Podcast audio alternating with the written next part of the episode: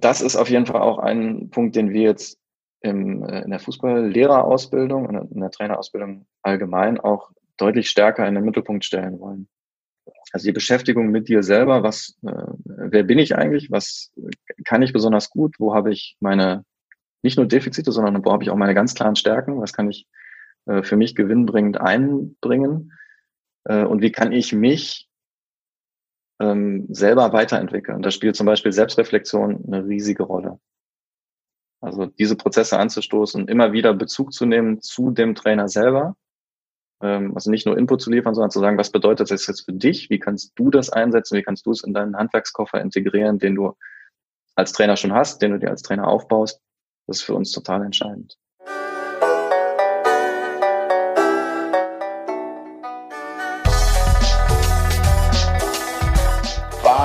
Frei. Komm, dampf nochmal. Der Erfolg hat viele Gesichter, der Misserfolg nur eins. Glaube ich auch das, wo der Trainerberuf momentan steht.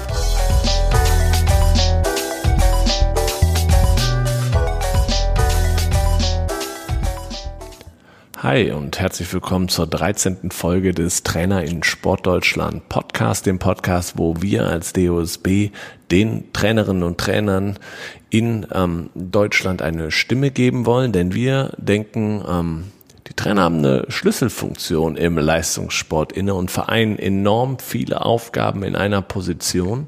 Ähm, aber es wird viel zu wenig über sie gesprochen. Das wollen wir hier im Podcast ändern und deswegen sprechen wir mit Bundestrainern, Landestrainerinnen und Trainern, Trainerausbildern, ehrenamtlichen Trainern, manchmal auch äh, im Duo Bundestrainer und ehrenamtlicher Trainer. Das hatten wir auch schon. Ähm, was wir auch hatten schon ist einen ähm, Trainerausbilder zu Gast. Wir hatten äh, Frank Wienecke hier äh, von der Trainerakademie des Deutschen Olympischen Sportbundes in Köln und ich freue mich besonders, dass wir heute noch jemanden da haben, der in der Trainerausbildung ähm, tätig ist, in der Trainerentwicklung, aber eben auch noch den Bezug zur Praxis hat, denn er ist ähm, der Chef der Fußballlehrerausbildung äh, beim Deutschen Fußballbund ähm, und Co-Trainer der deutschen U21 Fußballnationalmannschaft. Schön, äh, dass du da bist. Herzlich willkommen, Daniel Nitzkowski. Vielen Dank, freue mich sehr hier zu sein. Daniel, wir legen immer los. Ähm, unser Gast stellt sich erstmal seinen Weg in Kürze einmal vor. Wie bist du zu dem gekommen, was du jetzt bist? Ja, ähm, tatsächlich würde ich da, glaube ich, auf die kurze Variante gehen, äh, muss aber trotzdem ein bisschen ausholen. Ähm, ich bin 2008 zum DFB gekommen, ähm, habe dann fünf Jahre beim DFB in der Trainerausbildung gearbeitet, in, äh, sagen wir mal, in der konzeptionellen Mitarbeiterfunktion, habe währenddessen ähm, dann schon recht viel Verantwortung bekommen, auch schon ähm, Lehrarbeit gemacht und parallel angefangen mit der U20-Nationalmannschaft als Co-Trainer zu arbeiten. Hatte dann 2013 die Möglichkeit, nach Leverkusen zu gehen äh, als Co-Trainer der äh, Profimannschaft, habe das dann drei Jahre gemacht, ähm, hat unglaublichen Spaß gemacht, war eine tolle Erfahrung, die mich auch total geprägt hat und die mir im Endeffekt dann auch ermöglicht hat, 2016 zum DFB zurückzugehen und ähm, dann nochmal zwei Jahre mit Frank Wormuth zusammen in der Fußballlehrerausbildung zu arbeiten als Ausbilder. Ähm, und nachdem Frank sich dann 2018 entschlossen hat, ähm, nochmal den Weg in den Verein zu suchen und äh, da die Herausforderung in Holland anzunehmen, habe ich dann die Ehre gehabt, die Ausbildung übernehmen zu dürfen und tatsächlich seitdem in leitender Funktion tätig zu sein. Also das ist so der Weg seit 2008 in, in aller Kürze, meine, sagen wir mal, hauptberufliche Tätigkeit im Fußball. Wie es dazu gekommen ist, ähm, ja, ich würde mal sagen, ich hatte eine, je nachdem mit was man es vergleicht, eine relativ mittelprächtige Spielerkarriere. Also habe mehr so im oberen Amateurbereich gespielt, habe äh, die Möglichkeit gehabt, ähm, zwei Jahre im ähm, Profibereich zumindest aufzutauchen in der dritten Liga. Äh, habe dann in Duisburg ähm, noch gespielt und da die Möglichkeit gehabt, äh, ab und zu mal Anschluss an Profikader zu haben. Habe also, ähm, sagen wir mal, dran geschnuppert und ähm, es aber nie so richtig geschafft in, in Deutschland. Hatte dann die Möglichkeit, über Fußballspielen mir ein zweites Studium neben meinem Sportstudium in Köln ein zweites Studium in den USA äh, zu finanzieren. Habe das drei Jahre in den USA gemacht, als eigentlich klar war, hier in Deutschland wird es mit äh, Fußballprofi nichts. Habe drei Jahre da gespielt, habe äh, studieren können. Und äh, das Ganze hat sich erstreckt bis 2004. Und da ist auch mein erster Kontakt mit äh, Trainersein passiert. Also klar, ich hatte in, in Köln im Sportstudium schon so dieses Trainerprofil als Schwerpunkt, aber natürlich noch nicht so viel Praxis. Und in den USA habe ich dann tatsächlich beim ersten äh, oder zum ersten Mal in einem Fußballcamp äh, gearbeitet und da aktiv so eine Trainerrolle übernommen.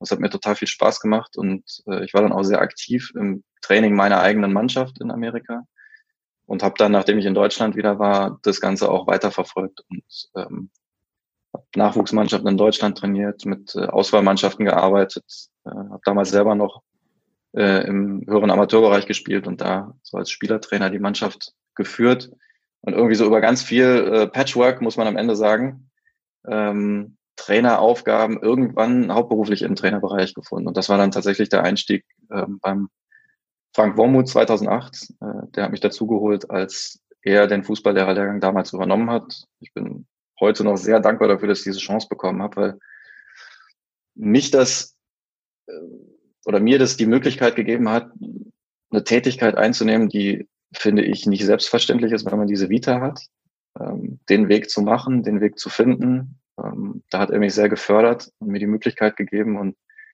von daher, wie gesagt, bin ich da total dankbar für und äh, finde heute, dass ich ähm, in einer total privilegierten Position bin, die mir unglaublich viel Spaß macht, die total herausfordernd ist, äh, wo ich sehr viel mitgestalten kann. Und äh, manchmal ist es tatsächlich so, wenn ich auf diesen Weg zurückgucke, denke ich, das hätte sicherlich an der einen oder anderen Stelle auch mal anders laufen können oder schlechter laufen können oder irgendwer ähm, hätte mich da mal irgendwie runtergestutzt, äh, statt mich zu protegieren. Aber irgendwie hat es über die Jahre super funktioniert und ich bin jetzt doch bei der langen Variante gelandet, merke ich gerade. Aber das ist, äh, vielen Dank. Also das, das ist total spannend und schließt sich die Frage bei mir an, Thema Frank Wormuth hast du gesagt, eine Art nach einem Mentor, der dich auch gefördert hat. Wie wichtig ist das im Trainerberuf, ähm, jemanden zu haben, der einen fördert, von dem man sich was abgucken kann. Kann ja auch sein, das hast du jetzt gerade gar nicht erwähnt, dass das als Spieler schon so ist. Es gibt, ich habe mit Le Leuten hier gesprochen, die haben gesagt, okay, als ich habe schon Vorbilder, aber die können negativ wie positiv sein und das waren meine eigenen Trainer damals im Verein. Das war bei dir gar nicht so. Doch, ähm, das war durchaus so. Also ich hatte, wenn ich jetzt meine Trainer mal so Revue passieren lasse, gab es schon welche, die mich geprägt haben. Ich hatte, als ich beim Wuppertaler SV gespielt habe, Wolfgang Jerath mal kurzzeitig als Trainer, der eigentlich der erste Trainer war, muss ich sagen, den ich hatte, der wirklich mit einem systematischen Ansatz ans Spiel rangegangen ist und bei dem ich gemerkt habe, ja, es ist schon ein bisschen mehr als elf Spieler aufstellen und zu sagen, so jetzt schaut mal, wie ihr euch untereinander organisiert, ähm, sondern der hat schon ein klares Konzept gehabt, wie er spielen wollte. Und das hat mich äh, zu dem Zeitpunkt, das war aber Mitte der 90er, dann schon zum ersten Mal geprägt. Ähm, dann hatte ich nach meiner Rückkehr aus Amerika einen Trainer, Peter Waldinger, ähm, in Hilden, also ist jetzt nicht irgendwie auf höchstem Niveau dann gewesen, der auch viel in mir gesehen hat, der auch im äh, Landesverband Niederrhein und beim DFB ganz gut verwurzelt war und über den ich in diese Schiene eigentlich reingekommen bin, der mich mitgenommen hat, gesagt hat, hey, hier äh, im Verband hast du Lust mal da äh, mitzuarbeiten. Das äh, war einmal im Auswahlbereich, aber dann auch in der Ausbildung von Kindertrainern. Äh, also da so erste Erfahrungen zu sammeln, da war ich auch äh, sehr dankbar für, der hat mich auch sehr gefördert. Ähm, und dann war wahrscheinlich der nächste, äh, der mich stark gefördert hat, Frank Wormuth tatsächlich jetzt direkt im DFB. Also ich glaube, dass, dass diese Vorbilder, äh, und da würde ich jetzt auch, ich habe jetzt die genannt, äh, die positiv waren. Ich hatte jetzt auch nicht so die ganz negativen Erfahrungen. Also ich würde jetzt nicht sagen, ich hatte jemanden, bei dem ich gedacht habe, naja, da weiß ich jetzt auch zu 100 Prozent, wie es nicht geht und kann das so äh, praktisch durch Durchsetzen des kompletten Gegenteils dann äh, ins Gute kehren. Ähm, aber klar, also es gab natürlich schon auch die äh, Beispiele an Trainern und vielleicht auch an Mitspielern, die mich da geprägt haben, äh, eher durch, ja, durch, durch auch mal ein negatives Erlebnis. Ist es denn auch jetzt als, wo du in der Trainerausbildung bist, für euch auch Ziel, dass ihr den Trainern genau diese Rolle als Mentoren, Vorbilder auch für den Berufsstand mitgebt? Oder ist es, ähm, ist das ein Teil, wo ihr vielleicht Schwerpunkt drauf legt oder in der Persönlichkeitsentwicklung darauf achtet, dass Trainer so agieren? Oder ähm, ist das nicht so entscheidend? Doch, ich glaube, dass das ein ganz entscheidender Punkt ist. Und das ist auch was, was wir in der Zukunft noch stärker ähm, auch systematisch in die Ausbildung einbeziehen wollen. Also ich glaube schon, dass es wichtig ist, dass jeder Trainer einen Ansprechpartner hat, wenn es darum geht, schwierige Situationen zu lösen. Also ich sehe jetzt einen Mentor nicht unbedingt als denjenigen, der am Platz äh, neben einem steht und einem nachher sagt, na, bei der Übung hätte sie jetzt äh, der Tütchen ein bisschen weiter nach rechts oder nach links stellen können oder das äh, Zahlenverhältnis hat nicht so richtig gestimmt. Das, das ist eher ein Coaching. Ähm, sondern ich sehe einen Mentor eher als jemanden, der in Situationen, die schwierig sind, zur Verfügung steht, ähm, als Gesprächspartner und möglicherweise auch gar nicht unbedingt jemand ist, der aus dem gleichen Komplex kommt. Also es muss für meine Begriffe jetzt gar nicht unbedingt immer ein Trainer sein. Der kann natürlich sehr spezifisch Hilfestellung leisten. Äh, aber das kann durchaus auch jemand sein, der sich, äh, wenn ich jetzt mal auf den Profibereich gucke und damit beschäftige mich ja im Fußballlehrer hauptsächlich, ähm, der sich möglicherweise im, im Wirtschaftsbereich häufig mit äh, schwierigen und weitgreifenden Entscheidungen beschäftigen muss, der häufig auch so diese Rolle hat, ich muss Menschen enttäuschen, ich kann es nicht jedem recht machen und da dem Trainer mitteilt, wie er ähm, diese Dinge angeht. Und ich glaube, dass das viele Trainer aktuell auch schon haben. Also natürlich sprechen wir darüber ähm, und fragen die Trainer, ob sie jemanden haben, der diese Funktion für sie ausfüllt. Und die überwiegende Mehrheit kann da auch wirklich jemanden nennen. Ich glaube bloß nicht, dass es äh, bis jetzt in der Ausbildung systematisch genug eingesetzt wird. Also das ist sicherlich was, was wir in Zukunft ähm, dann auch nochmal systematisieren werden. Es hat aber auch natürlich immer was mit der Menge der Trainer zu tun, mit der man sich auseinandersetzt. Wenn man einen sehr großen Lehrgang ähm, und für 24 Leute mit Mentoren zu arbeiten, ist dann schon ein bisschen anspruchsvoller, als äh, wenn du jetzt nur die Hälfte der Teilnehmer hättest. Na klar.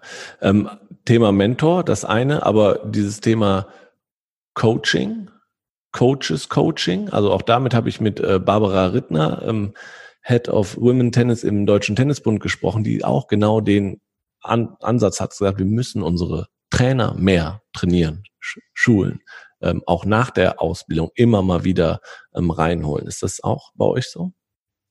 Ja, total. Also das ist, ich will jetzt nicht immer darüber reden, wie die Zukunft aussehen soll, was äh, sich dann so anhört, als würden wir aktuell nichts machen. so ist es nicht.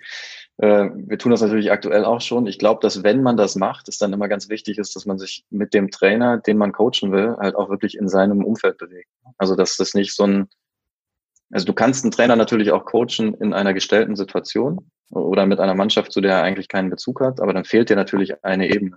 Also du kannst diesem Trainer dann zwar handwerklich Rückmeldung darüber geben, wie er bestimmte Dinge gelöst hat, aber du kannst natürlich wenig sagen über die Wirkung, die er auf seine Spieler hat ähm, und die, die, die Art, wie er jetzt auf einer Beziehungsebene coacht. Deswegen ist das etwas, und da gehe ich jetzt nochmal in die Zukunft, ähm, was auch ein ganz großer Schwerpunkt sein wird, das hängt aber auch ganz viel mit Strukturen, mit Manpower zusammen, überhaupt die Möglichkeit zu haben, sich so eng mit den Trainern zu beschäftigen, weil das ist ja dann auch nicht damit getan, dass man sich einmal mit denen trifft, einmal bei der Mannschaft dabei ist und so einen Eindruck bekommt und ihnen äh, und meint ihnen dann genau sagen zu können, wie sie das zu lösen haben, sondern das kann ja auch heikel sein. Ne? Ja, genau. Einmal das ist halt eine Momentauf ja, ja genau, genau das und das ist ja auch eine Momentaufnahme. Und ich denke, dass es, dass es dann schon so dieser Entwicklungsgedanke sein sollte, jemanden auch längerfristig zu begleiten und regelmäßig zu begleiten und das eben dann in der realen Situation zu tun. Dafür müssen wir, ähm, wir haben im Fußball halt sehr, sehr viele Menschen, die sich für Trainerausbildung interessieren und die auch absolvieren wollen. Dafür müssen wir dann ähm, die Voraussetzungen schaffen. Und äh, ich weiß nicht, ob der Begriff geläufig ist, aber wir haben ja im Hintergrund ein Projekt laufen, das nennt sich Projekt Zukunft, ähm, wo es darum geht, wie stellen wir den Fußball insgesamt äh, für die Zukunft auf, sodass wir sagen wir, Konkurrenz, konkurrenzfähig bleiben ähm, und vielleicht noch ein bisschen konkurrenzfähiger wieder werden.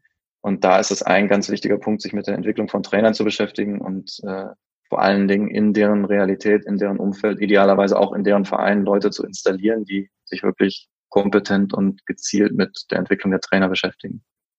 Passt ja. Wir sehen ja auch den Trainer als Schlüsselposition da im, im Komplex Leistungssport. Ähm, wenn du das so erklärst, heißt das aber, ihr setzt es um, indem ihr wahrscheinlich zu den Trainern hinfahrt. in die Situation reingeht. Das ist natürlich ein ordentlicher Akt. Das ist ein ordentlicher Akt, ja, genau. Und das würde, wenn man es jetzt wirklich auf die Schiene macht, äh, würde es eine regionale Nähe voraussetzen. Also, dass du wirklich auch in Deutschland verteilt Leute in der Region hast, die kurze Wege haben, die auch wirklich die Gelegenheit haben, oft bei diesem Trainer zu sein. Und es ist natürlich auch möglich, wirklich über eine Abdeckung im Club. Also, wenn ich ein, wenn ich in einem Verein arbeiten würde und hätte was zu sagen, dann wäre das eine Position, die ich definitiv besetzen würde. Also die, die Position Trainerentwickler, jemanden, der sich wirklich um das Trainercoaching kümmert und wirklich auch äh, idealerweise so gut wie nur darum kümmert, weil das Problem bei den äh, sportlichen Leitern beispielsweise häufig ist, dass die so viele andere Dinge noch zu tun haben, dass es dann zwar gemacht wird, aber halt nicht in, einer, in einem Umfang, der der Sache wirklich gerecht wird. Und dann ist es nachher auch wieder nicht befriedigend für alle Beteiligten, weil der, derjenige weiß, er wird gern mehr machen, der Trainer würde gerne mehr bekommen, äh, aber es geht im Endeffekt nicht. Deswegen wäre das eine ganz wichtige Geschichte. Jetzt gerade in der Ausbildung setzen wir das Ganze auch schon um. Wir machen es aber über einen Online-Campus ähm, und haben da die, also so ein Blended-Format, wo wir natürlich in Präsenz dann in der Sportschule Hennef äh, diskutieren, äh, eine Basis erarbeiten, uns austauschen, äh, auf der Prinzipienebene vor allen Dingen uns unterhalten über Training und dann die Trainer nach Hause fahren mit ihren eigenen Mannschaften nicht nach diesen Prinzipien zwangsläufig, die wir besprochen haben, sondern nach ihren eigenen Prinzipien ähm, Training durchführen und dann eine Rückmeldung bekommen, aber zu einem Training, was sie mit ihrer eigenen Mannschaft gemacht haben. Also sowohl von uns als auch von Trainerkollegen, sodass man sich da selbst reflektiert, fremd reflektiert und dann auch nochmal von den Ausbildern eine Rückmeldung bekommt. Das ist auch eine Möglichkeit. Aber Blended-Formate haben natürlich dann, oder online hat natürlich auch so seine Limits. Ich wollte gerade sagen, also die ähm, gehen, äh, ihr filmt ja dann oder filmt ihr das Training dann? Also wie kriegt ihr dann genau, online ja. das Feedback? Also die Trainer filmen die Trainings, beziehungsweise die meisten haben Videoanalysten ähm, mhm. auf dem Niveau und äh, das Training wird gefilmt aus zwei, zwei Perspektiven. Einmal die Draufsicht, also in der, sagen wir mal, in der idealen Welt mit einer Drohne gefilmt, so dass man wirklich die komplette Einheit sieht und die Bewegung äh, aller Spieler. Und da gibt es eine Kamera, die den Trainer nah verfolgt. Und dieses Bild kann man dann relativ einfach Bild in Bild ähm, setzen, so dass man nachher ähm, in einem Bild das gesamte Training sehen kann und den Trainer, wie er sich bewegt und auch alles hören kann, was der Trainer sagt. Das wird dann hochgeladen auf unseren Online-Campus. Und äh, im Online-Campus gibt es dann die Möglichkeit, diese Trainingsformen für die, die in der Mikrogruppe sind, äh, diese Trainingsformen zu kommentieren und an bestimmten Stellen einfach so äh, Tags zu setzen, Kommentare äh, zu konkreten Verhalten des Trainers zu posten, ähm, an dem der Trainer dann wachsen kann. Und das habt ihr auch schon vor Corona, wie ich das so äh, wahrnehme, ins Leben gerufen und aufgesetzt und ist wahrscheinlich, seid ihr sehr glücklich, dass es so ist. Ja, das ist, äh, das ist echt ein Segen. Also das machen wir jetzt im zweiten Lehrgang und äh, konnten dann in dem letzten Kurs, der im Juli abgeschlossen wurde, äh, konnten wir das zum ersten Mal verwenden dieses Verfahren und haben jetzt im zweiten Lehrgang natürlich auch schon ganz gute Erfahrungen damit. Äh, die, technische Seite funktioniert sehr gut. Ähm, wir haben auch eine recht genaue Vorstellung davon, was das leisten kann und was nicht. Wir können uns deswegen als Ausbilder auch ganz gut darauf fokussieren, wirklich mit den Vorteilen zu arbeiten. Und es wird super angenommen. Also die Trainer sind so nach meiner Erfahrung total dankbar, dass sie eben genau dieses Feedback bekommen. Ähm, auch, dass es, es hat obwohl es online ist, eine gewisse Intimität, weil man sich halt in einer kleinen Gruppe mhm. bewegt und äh, durchaus das auch in geschlossenen Räumen dann machen kann. Äh, insofern ist es nicht so dieses, ich kriege jetzt mal vor der Gruppe äh, gesagt, was ich alles nicht kann, sondern ähm, das kritische Feedback kann dann durchaus an der Stelle geäußert werden. Und das Schöne ist, das habe ich echt als positiven Effekt äh, gesehen, es ist halt immer total konkret, weil du in diesem Video wirklich in der Situation deinen Kommentar postest. Und wenn ich jetzt zu einem Trainer gehen würde äh, in seinen Verein und würde mir sein Training angucken, dann könnte ich dem nachher natürlich auch eine Rückmeldung geben, aber ich müsste mit seiner Erinnerung, meiner Erinnerung, seiner Erinnerung arbeiten und mhm. ob wir da immer so genau gleich uns an die Situation erinnern, das weiß ich nicht. Das wäre, wir hätten das wahrscheinlich unterschiedlich wahrgenommen und so wie es da im Video ist, ist es halt Fakt, ne? Also das der Videobeweis. Objektiv. Der Videobeweis ja, ist, in der, genau, ist der, in der Trainerausbildung. Ja, genau. So ja. könnte man sagen. Ja. Jetzt haben wir ähm, was da ähm, im Zuge, wie ihr ähm, die Trainerausbildung seht, wie du sie siehst. Ähm, welche Kompetenzen muss denn für euch ein, oder für dich ein moderner Trainer mitbringen? Und ähm, welche Schwerpunkte setzt ihr entsprechend in der Ausbildung? Also ihr habt gerade gerade schon rausgehört, dass es mehr in die Trainerentwicklung geht, aber es kann ja nicht nur in die Richtung gehen. Es muss ja auch Schwerpunkte in Taktik etc., Spielkultur und sowas geben. Aber hat sich da ein bisschen was verschoben in den letzten Jahren? Ja, da hat sich auf jeden Fall was verschoben. Ähm, ich finde diese Frage nach Trainerkompetenzen total also man kann die total klar beantworten. Ich finde sie aber auch echt schwer zu beantworten auf der anderen Seite, weil am liebsten würde ich sagen, der braucht eigentlich einmal alles. So, also jetzt zur Zeit gibt es häufig die Diskussion, die aus meiner Sicht total richtig ist, dass natürlich die Entwicklung von Führungskompetenz total entscheidend ist, weil Trainer gerade im Fußball mit einem riesen Team, mit einem riesen Staff nochmal drumherum äh, umgehen müssen, da unglaublich gut sein müssen im, ähm, in ihrer Führungskompetenz. Äh, sie müssen aber auf der anderen Seite genauso noch äh, im fachlichen Bereich natürlich total gut sein, weil diese Fachkompetenz, die wird, jetzt muss ich ein bisschen anders, äh, jetzt muss ich mal zurückrudern in dem Satz. Also, nee, zurückrudern nicht inhaltlich, sondern einfach, ähm, was den Satz betrifft. Also die Fachkompetenz ist unglaublich wichtig, weil die Spieler heutzutage einfach auch sehr, sehr, sehr viel wissen über das Spiel und auch total viel hinterfragen. Also du musst wirklich bombensicher in dem sein, was du ihnen auf der fachlichen Ebene vermittelst. Ansonsten merken die sofort, dass du dir entweder nicht sicher bist oder dass das, was du erzählst, halt auch möglicherweise mal Quatsch ist. Also musst du auf der Ebene auch unglaublich gut sein. Ähm, wir sind in dieser fachlichen Ebene jetzt seit Jahren ziemlich tief drin. Ähm, und gerade im Fußball gibt's da halt so, ich sag mal so, so küchenpsychologisch die äh, Einstellung, naja, also die sind halt nur noch alles Fachidioten und die können zwar das taktisch alles von A bis Z und das hat auch eine Berechtigung. Also die Diskussion ist auch nicht ganz unangebracht. Und wir müssen jetzt äh, aus den Führungspersönlichkeiten machen äh, oder wir müssen andere finden, äh, die einfach von Natur aus schon Führungsqualitäten haben. Das hat alles eine Berechtigung, aber man darf darüber diese Fachkompetenz, die wir jetzt über Jahre aufgebaut haben, halt nicht vergessen. Also alle, genau. Also es muss eine Balance sein, die, die stimmig ist. Hinzu kommt, aus meiner Sicht äh, ganz viel, was den Trainer selbst betrifft. Und das ist ein neuer Akzent, würde ich sagen, den wir jetzt in der Ausbildung setzen.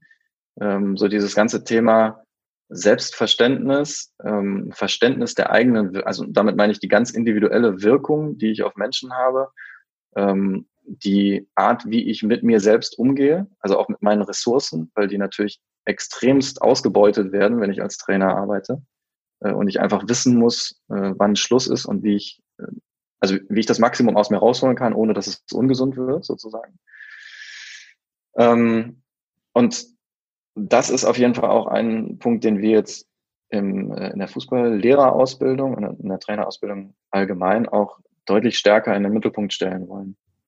Also die Beschäftigung mit dir selber, was, äh, wer bin ich eigentlich, was kann ich besonders gut, wo habe ich meine nicht nur Defizite, sondern wo habe ich auch meine ganz klaren Stärken, was kann ich äh, für mich gewinnbringend einbringen äh, und wie kann ich mich ähm, selber weiterentwickeln. Da spielt zum Beispiel Selbstreflexion eine riesige Rolle. Also diese Prozesse anzustoßen, immer wieder Bezug zu nehmen zu dem Trainer selber.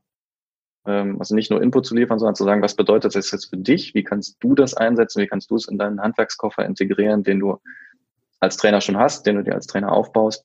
Das ist für uns total entscheidend. Gibt es ähm, die Trainer, die zu euch kommen, haben die dieses Neue schon verinnerlicht oder gibt es da Generationen, Generationsunterschiede an Trainern? Ähm, boah, das ist schwer zu sagen. Ich stelle auf jeden Fall fest, dass alle dafür eine extrem große Offenheit haben, wenn man das richtig angeht. Also die Beschäftigung mit dem Selbst kriegst du natürlich nur getriggert, wenn du den Leuten, den Trainern in dem Fall und Trainerinnen, ähm, das Gefühl gibst, dass es okay ist, sie selbst zu sein und nicht mhm. äh, das Gefühl gibst, hier gibt es ein Schema, ähm, so soll ein Trainer sein, das hat ein Trainer zu erfüllen und so musst du jetzt auch sein. Du musst äh, jetzt einfach daran arbeiten, dass du das wirst, sondern ähm, ich glaube, es ist ganz wichtig, so auch aus, aus einer Leitung raus, dieses Selbst zuzulassen Äh, und dann damit zu arbeiten, wie kann dieses Selbst oder diese Person der bestmögliche Trainer werden, weil das ist schon unterschiedlich. Das ist äh, je nachdem, wo die Potenziale liegen, eben nicht das Gleiche für jeden. Und dieser Aber ist Ansatz ist eigentlich eine Analogie zu den Spielern, weil auch da, die haben Klar. auch alle ihre unterschiedlichen Fähigkeiten und die versucht der Trainer ja unterschiedlich anzupacken, zu fördern, dass sie das Beste aus sich selbst machen. Genau, das ist ein total guter Effekt, dadurch, dass wir das in der Trainerausbildung so machen, also ohne, will ich jetzt gar nicht irgendwie unseren Ansatz über den grünen Klee loben, aber äh, stelle ich auch fest, dass die Trainer im Umgang mit ihren Spielern auch anders denken. Weil wenn ich das für mich selber als wertvoll ähm, feststelle, dann ist natürlich der Schluss, dass das für meine Spieler auch wertvoll ist, der liegt ja ziemlich nah. Und mhm. dann habe ich vielleicht auch eine andere Herangehensweise, wie ich an Individualität, ähm, vielleicht auch mal an Eigenwilligkeit und an Potenzial herangehe. Wie wichtig ist es dann als Trainer, das ist, was ähm, in vielen Gesprächen deutlich wird, der Trainer ist ein lebenslang Lernender. Als kann, der Trainer kann eigentlich nicht stehen bleiben. Der ist nie fertig und der muss sich ja auch immer wieder an, auf neue Situationen einstellen. Wie wichtig, und das hast du gerade auch mit dem Beispiel Mentoring erzählt, wie wichtig ist es, über den Tellerrand hinauszuschauen als Trainer? Also auch mal vielleicht abseits des Fußballs? Ich halte das für extrem wichtig. Äh, ich halte es aber auch für extrem schwer, weil eben, eben kam ja das Thema ähm, Ressourcenmanagement schon mal auf. Also ich glaube, dass es einfach vielen Trainern total schwer fällt, wenn sie im Job sind. Und das sind sie ja im Idealfall, sind natürlich nicht alle, ne? aber im Idealfall sind sie im Job, das wünschen wir uns alle. Äh, dann diesen Blick über den Tellerrand überhaupt hinzubekommen. Also dein Blick über den Tellerrand, der bewegt sich, wenn du im Job bist, eigentlich vor allem in Richtung, äh, ich gucke mir mal an, wie andere Mannschaften Fußball spielen und vielleicht maximal noch, wie sich andere Trainer verhalten, weil ich kriege das mit und beobachte so die, das Geschäft und die Szene. Ich glaube, das kriegst du mit. Das ist aber ja nicht das, was jetzt, was du auch mit über den Tellerrand gucken mhm. meinst. Ne?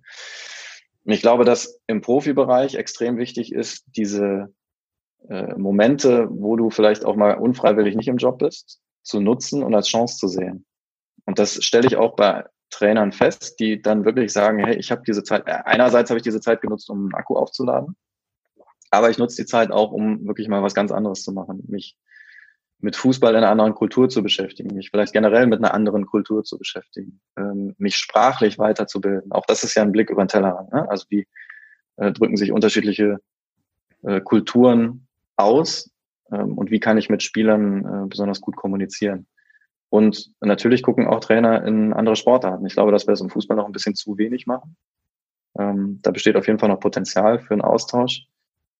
Äh, aber ich glaube, dass das sicherlich Ressourcen sein werden, auch in Zukunft, die, ähm, die sehr gesund sein werden für den Fußball. Also einerseits, um natürlich zusätzliches Wissen über sportliche Leistung zu bekommen und über Trainingssteuerung und über vielleicht, äh, vielleicht sogar über taktische äh, Alternativen, die man im Fußball noch nicht so sieht. Äh, auf der anderen Seite aber auch über Haltung zum Sport und zu Training, zu Verantwortung für die eigene Leistung. Ich glaube, auch da ist es für Trainer manchmal echt ein Augenöffner, sich mit anderen Sportarten zu beschäftigen und zu sehen, dass äh, vielleicht auch an Stellen, wo das Geld jetzt nicht so riesengroß verteilt wird, äh, einfach eine ganz andere Haltung besteht. Das ist dann nicht immer eins zu eins auf den Fußball übertragbar, weil du kannst das System einfach nicht ändern. Äh, und trotzdem ist es, glaube ich, gesund, sich damit zu beschäftigen und zu wissen, dass das auch eigentlich die Natur des Menschen ist und nicht das, was wir jeden Tag im Fußball sehen. Aber du würdest dann auch diese Stelle, die du gerade beschrieben hast, des Trainerentwicklers in Vereinen oder Verbänden, ist ja eigentlich genau so eine Person, die dann mal sagt, halt, schau doch mal dahin, schau doch mal dahin, um dann auch äh, neue Wege aufzuzeigen, oder?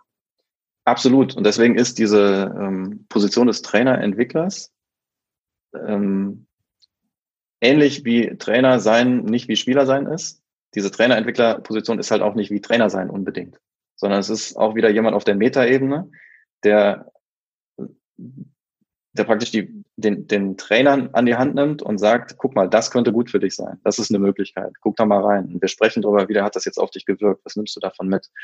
Also auch jemand, der mehr so ähm, Optionen, also so Lerngelegenheiten schafft und Weiterentwicklungsgelegenheiten schafft. Und weniger jemand, der dem Trainer dann genau sagt, wie es geht. Und also das kann auch mal situativ die, die Rolle sein, aber ich glaube, genau dieses über den Tellerrand gucken ist eine ganz große Chance, die darin besteht, wenn du jemanden hast, der selber auch die Zeit hat ähm, und die, die Kapazitäten hat, so dieses Visionäre mal reinzubringen. Also mhm. alle aus diesem Kreis rauszuholen, in dem man sich die ganze Zeit bewegt. Hast du ähm, aus deiner persönlichen Erfahrung, wo du sagst, genau das war das, was mir den entscheidenden ähm, Schub, Inspiration gegeben hat, irgendwie dein aus Auslandsaufenthalt in den USA. Ich habe auch gehört, dass du ziemlich lange in einer Rockband gespielt hast. Bringt das auch was äh, mit sich oder sind das äh, eher Hobbys gewesen oder sagst du, da kann man auch was draus ziehen?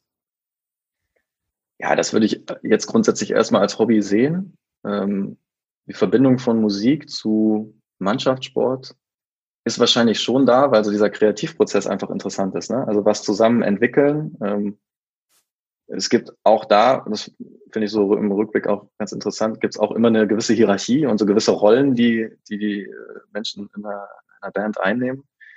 Äh, also da gibt es schon auch ein paar Sachen, glaube ich, von denen der Fußball profitieren würde. Also wie so Kreativprozesse dann auch mal laufen. Ähm, ist auch nicht alles übertragbar, ist aber für mich, glaube ich, schon was gewesen, was mich äh, geprägt hat.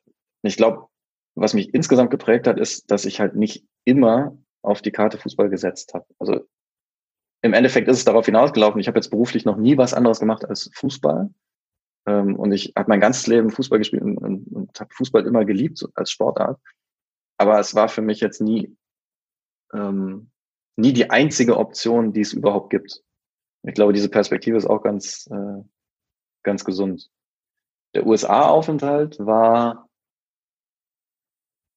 ja, äh, war eine Außenperspektive auf Deutschland und aber auch auf den deutschen Fußball, weil ich habe da am College gespielt und College-Fußball ist natürlich was total anderes, also war vom Niveau her auch überraschend gut. Ähm, hätte ich vorher gar nicht gedacht. Ähm, aber es ist natürlich von der Klientel her nicht vergleichbar mit, äh, mit dem Fußball in Deutschland. Es ist wahrscheinlich eher Hockey, weil du hast äh, ganz viele, äh, nur Akademiker, ne, liegt ja in der Natur der Sache, wenn du am College spielst. Ähm, und das war einfach vom, vom Team Spirit war das eine völlig andere Geschichte. Also viel weniger Egoismen, würde ich jetzt mal sagen. Natürlich auch weniger äh, Geldbezogenheit. Und das war sicherlich eine interessante Erfahrung. Ähm, das war, glaube ich, für mich in der Hinsicht inspirierend, weil es mir den Wert des Blicks über den Tellerrand mal so ganz klar vor Augen geführt hat. Es war zwar ein anderer Blick über den Tellerrand, aber es war ein Blick über den Tellerrand und ich bin bis heute total dankbar, ähm, dass ich diese Erfahrung gemacht habe. Und ich glaube, die hat mein, mein Leben insgesamt einfach extrem bestimmt. Und ja, Verbindungen gibt's auch bis heute. Also ich habe tatsächlich noch einige Freunde in den USA, zu denen ich mehr, deutlich mehr Kontakt habe als zu äh, Freunden aus Deutschland, die ich in einer ähnlichen Zeit kennengelernt habe. Mhm. Und gerade jetzt, wo die Wahl läuft, äh, natürlich noch mal ein bisschen mehr. Das ist richtig. Ähm, Gerade haben wir ja so ein bisschen über, über die Philosophie gesprochen, was ein Trainer alles ähm, sein muss und dass er sich entwickelt, äh, am besten weiterentwickelt, ständig, entwickeln lässt auch, vielleicht von außen ein bisschen Input aufnimmt. Ähm, jetzt geistert ja irgendwie das Wort so Konzepttrainer durch, ähm, durchs mediale Fußballland in Deutschland. Ähm, aber gibt es dann überhaupt einen Konzepttrainer oder ist es eigentlich das Konzept, äh, ich muss mein Konzept andauernd wieder über den Haufen werfen, um besser zu werden? Oder ich, mein Konzept muss sein, ich muss mich ständig weiterentwickeln. Also Selbstkonzept, ne? Ja. Ähm, also Konzepttrainer ist ja so ein bisschen ähnlich wie Laptop-Trainer. Es ist ja einfach ein Begriff, der verwendet wird, um dem direkt eine gewisse Wertung mitzugeben.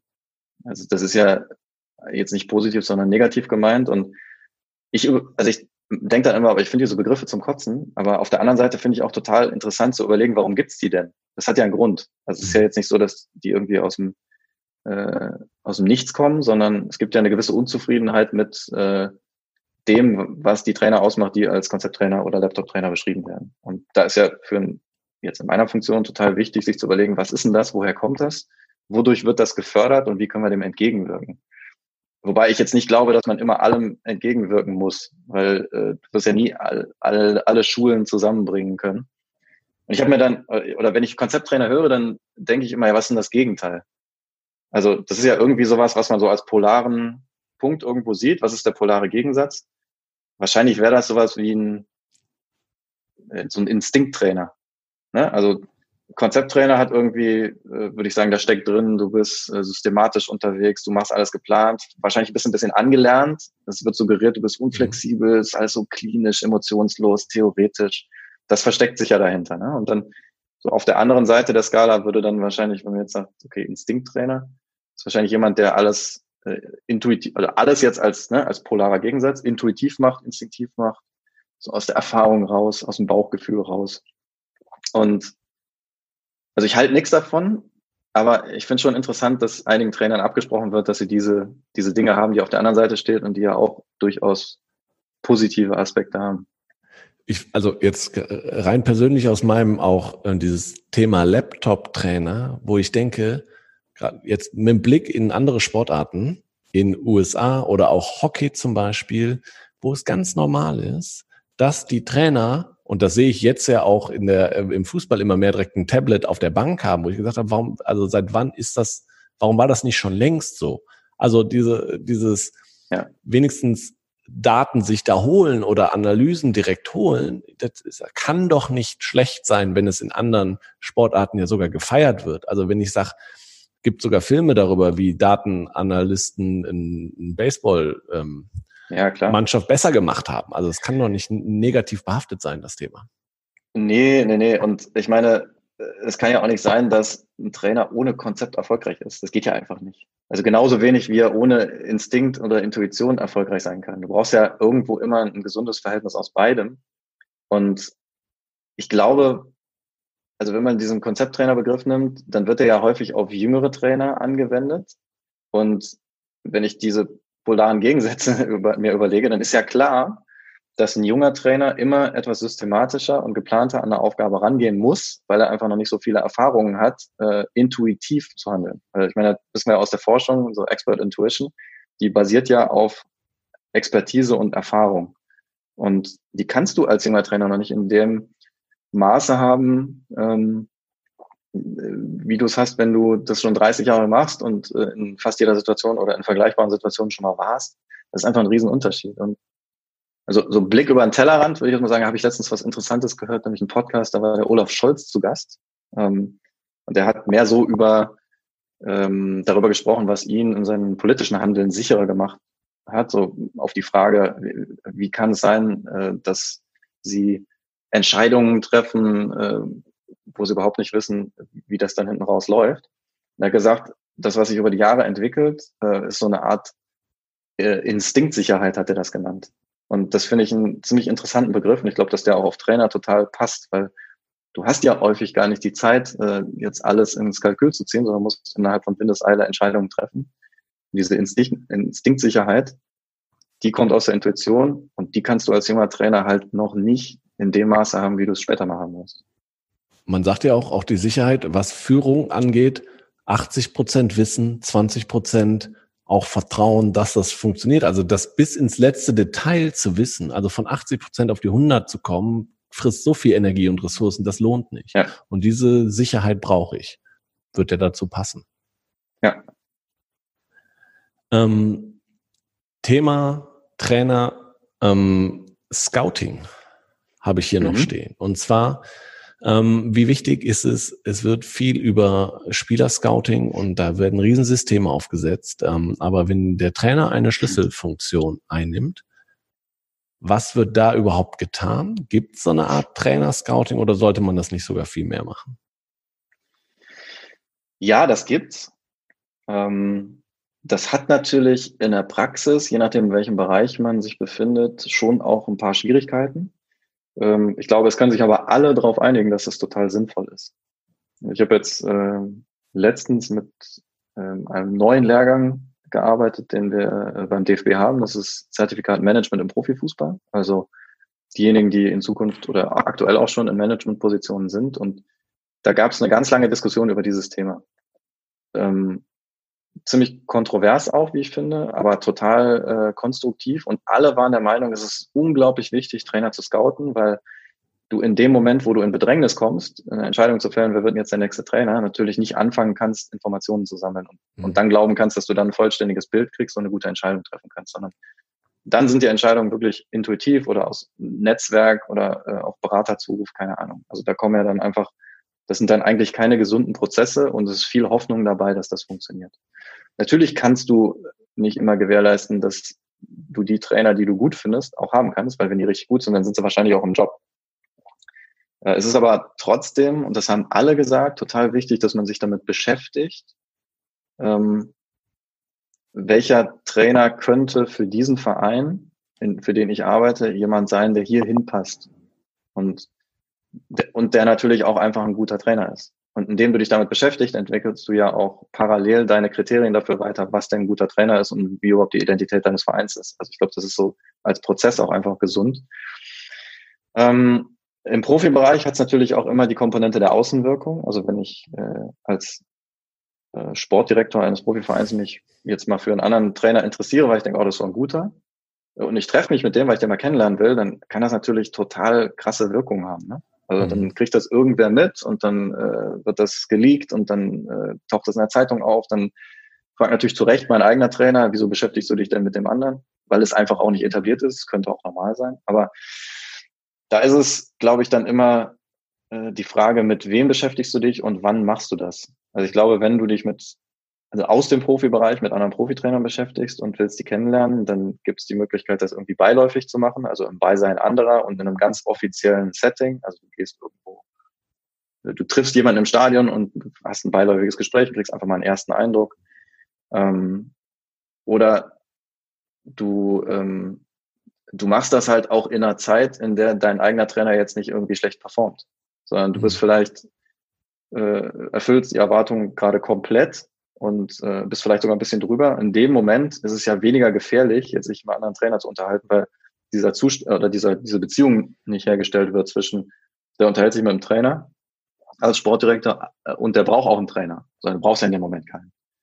Also dieses Perspektivische ist, glaube ich, ganz entscheidend und da finde ich es auch wirklich interessant äh, für Vereine, sich perspektivisch auch mit der nächsten Generation zu beschäftigen. Also jetzt vielleicht gar nicht mit denen, die aktuell schon im Profibereich sind, sondern wenn ich jetzt als, ähm, als sportlich Verantwortlicher eines Bundesliga-Vereins ähm, mir Trainer im Top-Nachwuchsbereich angucke oder Trainer in der Regionalliga einfach, äh, bei denen ich merke, dass die konstant gut performen, dann schicke ich halt mal jemanden dahin. Dann muss ich ja gar nicht selber sein, sondern ich schicke mal jemanden hin, der sich mal eine Woche Training anguckt, der sich mal äh, im Spiel ähm, das geht ja an den Stellen oft noch hinter die Bank setzen und sich mal das Coaching dieses Trainers anguckt. Man guckt, wie, wie die Spieler auf den reagieren aus der Nähe. Ähm, also diese, diese ganze, dieses Bild einfach vervollständigt zwischen, was ist das für ein Typ, wie geht er mit Menschen um, weil so geht er nachher mit uns auch um. Mhm. Ähm, was hat der vielleicht sogar für ein Arbeitspensum? Kommt er eine Stunde vor dem Training, ist eine Stunde nach dem Training wieder weg. Das sind ja alles so Dinge. Bis zu, weiß ich nicht, wenn mich das interessiert, äh, was fährt der für ein Auto, was trägt der für Klamotten, also was, was, ne, was verkörpert der, wenn das zur Identität meines Vereins am Ende passen muss. Da muss jeder selber wissen, welche Infos er haben will. Ich glaube einfach, dass ganz viele Infos total einfach greifbar sind und auch eigentlich seriöserweise gegriffen werden müssten. Ich weiß aber auch, dass viele Clubs das auch schon recht gut organisieren. Aber natürlich unter unter dem Radar, weil äh, du kannst es halt nicht so offen machen, wie Spieler zu scouten.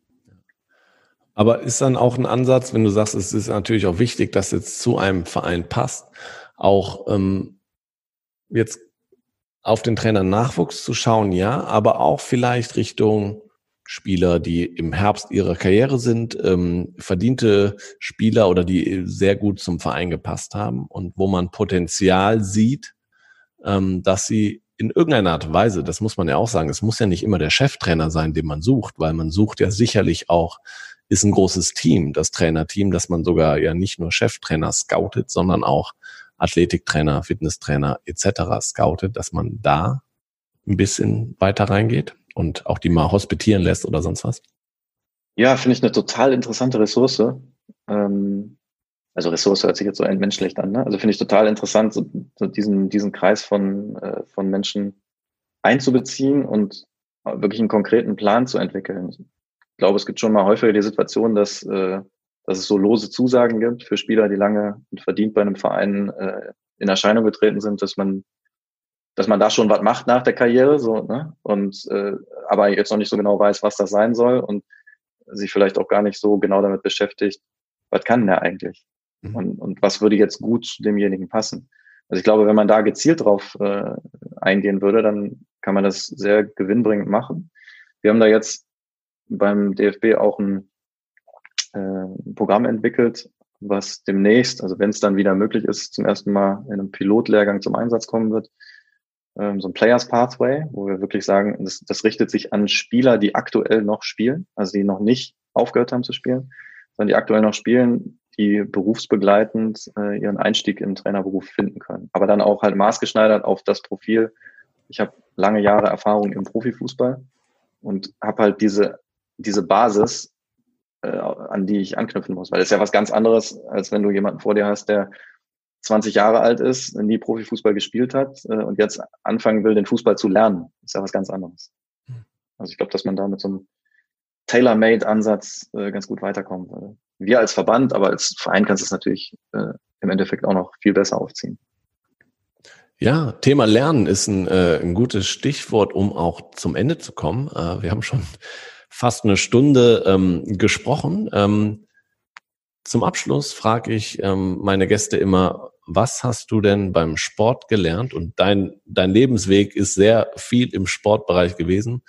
Was hast du beim Sport gelernt, was du ins alltägliche Leben mitnimmst? Was du ohne den Sport, wo du sagst, das würde mir fehlen? Ich habe gelernt, mich auf eine faire Art durchzusetzen. Also einen Wert darin zu erkennen, besser zu sein als andere oder in einer bestimmten Situation meine Interessen ähm, durchzubringen, aber ohne dass ich zu Mitteln greife, die irgendwie unlauter werden. Und ich glaube, das ist ein ganz wichtiges Learning gewesen im Sport.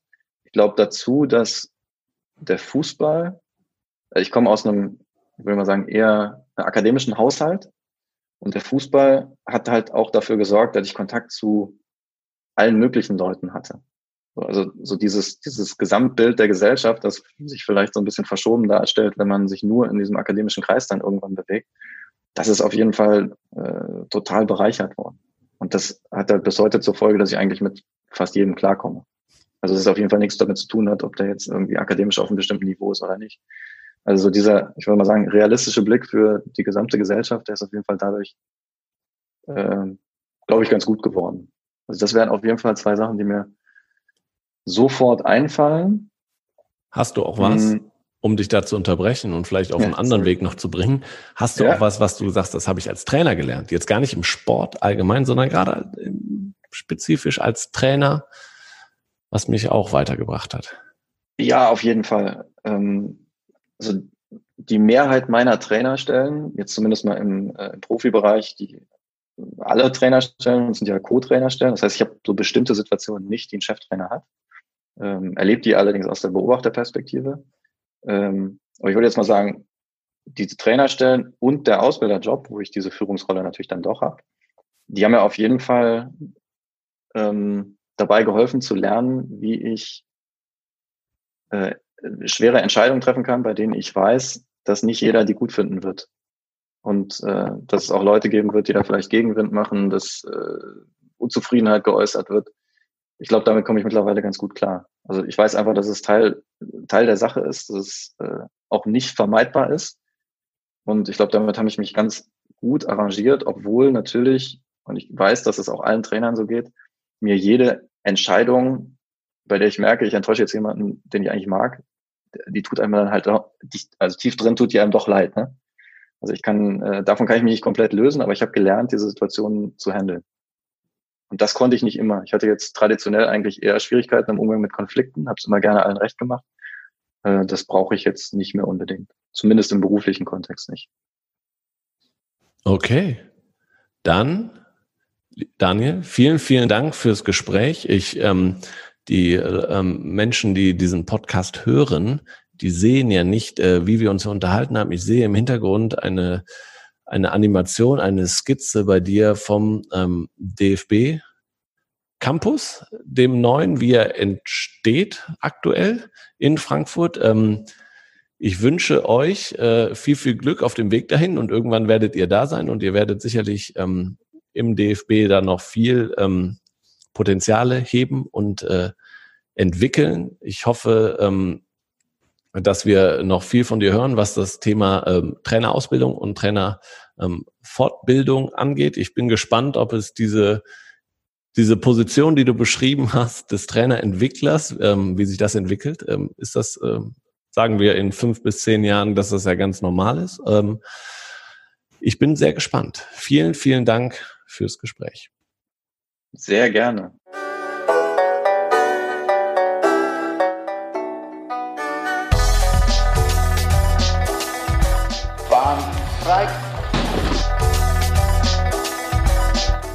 Komm, Dampf nochmal. Der Erfolg hat viele Gesichter, der Misserfolg nur eins. Glaube ich auch das, wo der Trainerberuf momentan steht.